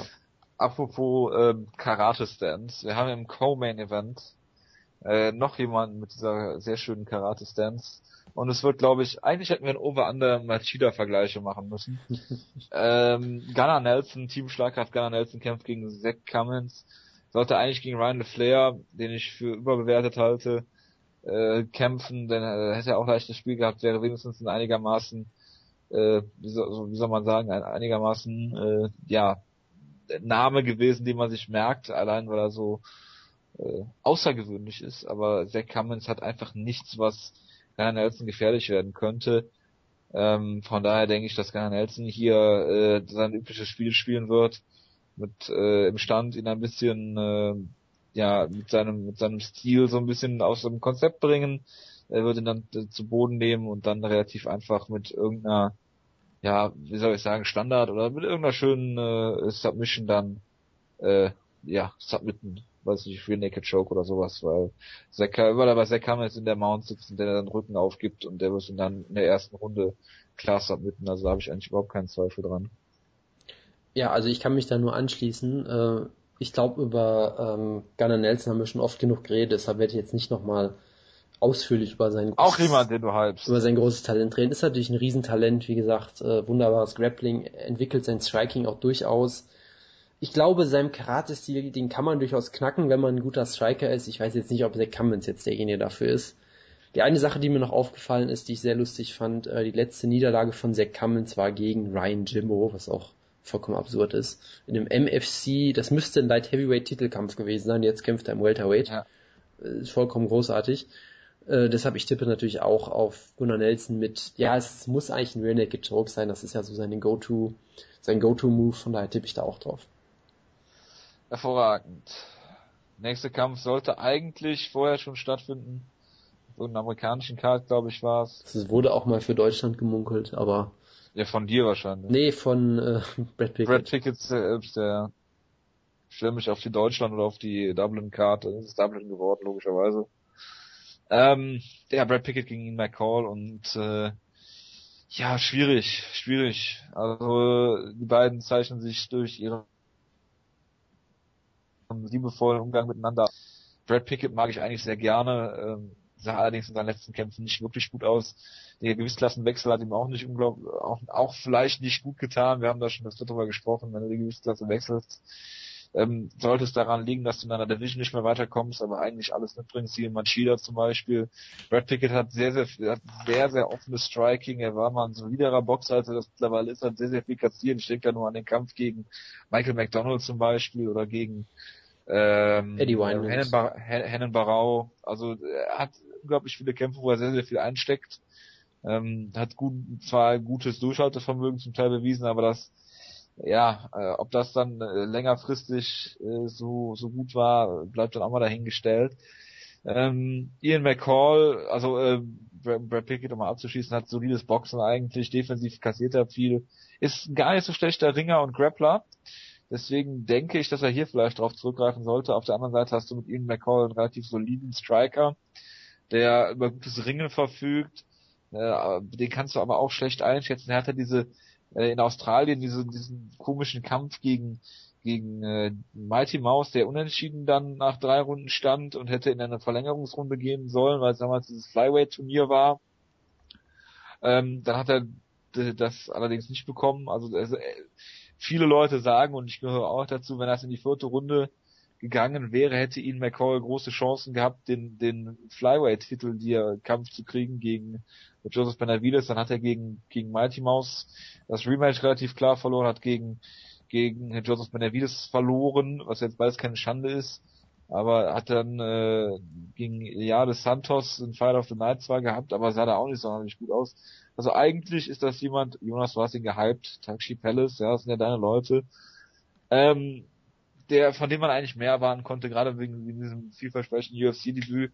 Wenn ich mich zwischen beiden entscheiden müsste, würde ich hier eher zu Ian McCall tendieren, ähm, auch wenn er jetzt eine lange, längere Verletzungspause hinter sich hat. Ich glaube, dass Ian McCall hier den Kampf zu Boden nehmen wird und Brad Pickett dann äh, am Boden kontrollieren wird. Ja, du hast es eigentlich wunderbar zusammengefasst. Ähm, beide haben zuletzt relativ äh, viele Schwächen natürlich offenbart. Ian McCall gerade mit den Verletzungen dann gab es ja noch die ganze Geschichte mit Shane Del Rosario, der sein äh, Wohn, ja, WG-Genoss, mit, Mitbewohner war, genau, der nur noch, er ist ja, glaube ich, derjenige, der ihn gefunden hat auch noch. Also ja. lauter, lauter unschöne Sachen, die bei ihm auch passiert sind. Ähm, Willst du über Rob Emerson reden? Nein, will ich nicht, aber es gibt ja auch immer wieder äh, die Geschichten, dass Ian McCall äh, ja mal schwer drogenabhängig war und dann gab es auch diese Spekulation, ja, es wurde bei Shane Del Rosario wurde irgendwie Kokain gefunden, da will ich jetzt auch nichts unterstellen, aber man hat sich halt immer Sorgen gemacht um ihn, McCall. Das wurde ja auch immer gesagt, dass er unfassbar talentiert ist und so weiter, aber halt oft sein, sein eigener größter Feind ist und sich selbst ziemlich sabotiert oft. Äh, also BJ Penn. Ja, da kann ich natürlich sehr mit sympathisieren mit solchen Leuten. Nein, aber ähm, es ist schwierig, weil Brad Pickett halt, du hast es schon gesagt, in seinem Debüt gegen Neil Seary fand ich ihn jetzt auch nicht so wahnsinnig beeindruckend. Neil Siri hat jetzt irgendwie auch nicht so einen tollen Rekord, genau genommen einen Rekord von 13 und 10. Ist ja, natürlich genau. auch ein bisschen, ähm, bisschen äh, irreführend sicherlich. Aber ist auch, wenn man hört, wie er gehypt worden ist. Ich sag mal so, Neil Siri, Leck mich am Arsch. Neil Siri ist sicherlich nicht schlecht. War ja auch Champion bei Cage Warriors, glaube ich. Da musst du schon äh, durchaus gut für sein. Das ist ja so die beste europäische Liga. Trotzdem ich ist das, das KSW. Nein, das ist ganz sicher Cage Warriors. Ähm, von daher, ich, ich glaube, Brad Pickett ähm, hat da ein bisschen enttäuscht sicherlich, aber es war natürlich auch keine schlechte Leistung unbedingt. Und Uncle Creepy, ja, der Kampf gegen Yale Santos, er hat eigentlich die ersten anderthalb Runden relativ klar dominiert, hat dann wieder ein bisschen blöde gekämpft. Santos wurde danach auch entlassen, das ist jetzt auch nicht unbedingt ein Vertrauensbeweis. Ähm, von daher, es ist schwierig, ich freue mich eigentlich auf den Kampf, weil beide sich auch irgendwie nicht ausstehen können, beide sehr charismatisch sind. Ähm, es wird sicherlich sehr interessant. Ich glaube am Ende auch, dass Ian McCall den Kampf per Decision gewinnt, weil ich einfach glaube, er ist noch ein bisschen jünger als Pickett. Er hat deutlich weniger Schaden genommen in seiner Karriere und ich glaube auch, dass er eigentlich der talentiertere von den beiden ist. Aber Ian McCall kann auch ohne Probleme den Kampf irgendwie aus der Hand geben oder sich bis dahin noch verletzen oder, oder weiß ich nicht was. Ich werde trotzdem mal auf ihn tippen, aber es ist mit Vorsicht zu genießen. Okay. Und scheinbar äh, komplettiert die Main Card Norman Park gegen Noyuki Kotani. Ja, das interessiert ja keinen. Wir müssen über den Opener reden. Bitte. Nein, ich wo wollte nur äh, das äh, der Vollständigkeit halber sagen. Und er ist wahrscheinlich da, weil er Nordire ist, glaube ich, noch ein Tag. Der Opener der Makecard. Nee, der Opener der Show. Also ja, auf Sherlock zumindest. Auf, ja, hier steht Flyweight Patrick Holohan gegen Josh Sampo. Ja, aber den Kampf meine ich nicht. Sicherlich. Ich, ich, meine natürlich Phil Nein, nein, nein, ja, ja, ja. Ich meine ja. natürlich Phil Harris gegen Neil Siri, also bitte. Ja, natürlich. Nein, also ähm, ja. Nils Theory gegen äh, Phil Harris, reden wir jetzt erstmal drüber, ja. Das ist wahrscheinlich nicht der Opener laut Sherdock. Ach, ähm, das habe ich mir da wieder eingebrockt. Und weißt du, das Geile ist, das ist ein Rematch, wie ich gerade festgestellt habe. Weil das äh, erste Match jetzt wirklich über den Kampf. Ja war bei Bama 3. Bei Bama 3, ja, ist auch sehr gut. Bei Bama 3. Tom Kong Watson gegen Matt Horwich im Main Event. Wow. Bestimmt hervorragende Card war. Nein, also um das mal kurz zu machen, ich wollte nur äh, erwähnen, dass es einen Flyweight-Kampf mal wieder gibt. Äh, Neil Theory sehr gehypt worden in seinem äh, Kampf gegen Brad Pickett, sah auch gar nicht so schlecht aus. Ob das jetzt gut oder schlecht ist, äh, weiß ich nicht. Phil Harris äh, hat diesen unorthodoxen Stil zum Teil. Ähm, ja, sah aber halt in den letzten Kämpfen auch nicht gut aus. Ich äh, habe keine Ahnung, was ich davon halten soll. Ähm, ein weiterer Cage Warriors Champion kämpft, Jonas. Ich glaube, er ist Cage Warriors Champion gewesen. Cathal Pendred, der seinen letzten, äh, seinen letzten Kampf gegen den Solid Killer Jay Mills äh, gewonnen hat. Ja, herzlichen Glückwunsch. Ja, und auch Nicolas Musuke mal äh, hier bei irgendeiner europäischen Promotion äh, besiegt hat. Dann fällt mir noch auf Tor, kommen wir zu Cody Donovan gegen Nikita Krylov. Ja, endlich. Du hast doch darauf gewartet, Jonas. Mein Team Schlagkraft, Lock. Nik äh, Nikita Krylov und äh, ja, ich äh, weiß gar nicht, was ich so richtig dazu sagen soll. Ich sehe, ich kriege immer nur Bilder geschickt von Nikita Krylov. Ich äh, sein, sein, sein Twitter-Feed, ja, das müsstest du gerne, ne? Ja, das wüsste ich wirklich gerade sehr gerne. Al Capone, at Al Capone MMA ja, und äh, kämpft gegen Cody Donovan, der jetzt zwei Niederlagen hat äh, und in, insgesamt äh, äh, ja genau zwei Niederlagen per KO gegen äh, Gian Vallanti oh Gott, und gegen äh, OSP, ja also ähm, ja normalerweise äh, musstest du halt muss der, der was der Oh Gott, Cody Donovan hat ein Black Belt in Brazilian Jiu-Jitsu unter Nate Marquardt. Ja. Ähm, ja, also äh, Krylov hat in dem bisschen, was ich im Stand von ihm gesehen habe in der UFC bisher sehr gut ausgesehen. Das waren ungefähr fünf Sekunden in drei Kämpfen, ja. ja, und äh, ja. Und er hat es in diesen fünf Sekunden geschafft, einen Gegner auszunocken, von daher ist das nicht schlecht. ja, das ist, äh, wie, so, wie sagt man, effektiv. Ja, auch ja. das auf jeden Fall, ja. Und äh, ja, er ähm, hat dann gegen OSPs geschafft, in einem äh, äh, ja, wenn Flutchoke äh, ja, submitted zu werden, was so gut wie unmöglich ist, wenn man, glaube ich, drei Jiu-Jitsu-Kämpfe hat, äh, drei oder drei Jiu-Jitsu äh, äh, ja, Stunden besucht, sollte man wissen, dass man, wenn man, äh, ja, wenn der Gegner in der Side Control liegt und du so einen Headlock hast, irgendwann vielleicht mal loslassen solltest, weil du sonst halt diesen äh, ja, so submitted wirst. Er ist dann also auch eingeschlafen, das sehr hervorragend ist. Ähm, ich kann mir nicht vorstellen, dass er auch nur im Ansatz gut grappeln kann. Das zeigt zumindest sein Kampfrekord. Er ist zweimal vom gleichen Kämpfer mit dem gleichen Submission besiegt worden. Innerhalb von zweieinhalb Minuten ist er zweimal gegen Wladimir Mischenko durch einen Arm Triangle besiegt Und zwar worden. einmal aus der Guard, was eigentlich gar nicht möglich sein sollte. Ja, von daher äh, Wenn es im Stand bleibt, hat Krylov gute Chancen. Sollte er irgendwie zu Boden gelangen, sei es per, äh, ja, äh, ja, ob er gedroppt wird, ob er zu Boden genommen wird, ob er einfach umfällt. Man weiß nie. Ja, dann hat er gute Chancen, den Kampf zu verlieren. Ähm, ich stell, muss natürlich auf Nikita Krylov tippen, ja, aufgrund meines äh, Logs hier. Ähm, und ich denke, dass äh, dass er ja seinen ersten Light Heavyweight Kampf in der UFC gewinnen wird per ich sag's einfach, es ist Brazilian Kick, Jonas. Ja, jetzt sage ich einfach gar nichts mehr zu dem Kampf, weil du mir alles vorweggenommen hast, was, was ich sagen wollte. Ist. So. Was bitte? Was wolltest du denn sagen? Ja, ich wollte, ich wollte eigentlich sagen, Nikita Krylov gewinnt per Brazilian Kick, schönen Abend noch. Und das hast du mir jetzt weggenommen, deshalb sage ich jetzt gar nichts mehr. Deshalb werde ich jetzt nichts mehr zu dem Kampf sagen. Äh, bis nächste Woche, tschö. Ja, das war's dann für diese Woche scheinbar. Ja. Glaube, wir haben wirklich nichts mehr, worüber wir reden sollten. Es tut mir jetzt leid, Jonas. Normalerweise mache ich das immer mit Absicht, dich abzufacken, aber jetzt ist mir nicht, äh, jetzt war das nicht mal meine Intention. Ja, ja, das, das würde ich jetzt auch sagen. Ja, wie soll ich das denn wissen? Jedenfalls äh, wünsche ich hättest du dir wirklich denken können, dass ich auf den ja. Brazilian Kick hinaus will, also bitte. Ja, eigentlich, eigentlich schon, ja. Das tut mir natürlich sehr leid und äh, aber Jonas, eigentlich musst du mehr über Nikita Krylov reden, das ist doch Team Schlagkraft. Das besteht doch darin, der Sinn von Team Schlagkraft eigentlich, dass du dass man äh, Kämpfer auch mal beleuchtet, über die man nicht jeden Tag redet. Tja, du hast es mir halt kaputt gemacht jetzt. Ah, ärgerlich. Dafür äh, nächste Woche dreiviertel Stunde Review zum Nikita Krylov Cody Donovan Kampf. Bestimmt. Vom ja. Jonas. Bestimmt. Ja, es gibt zwei Shows. Ich weiß nicht, wann wir sie tapen.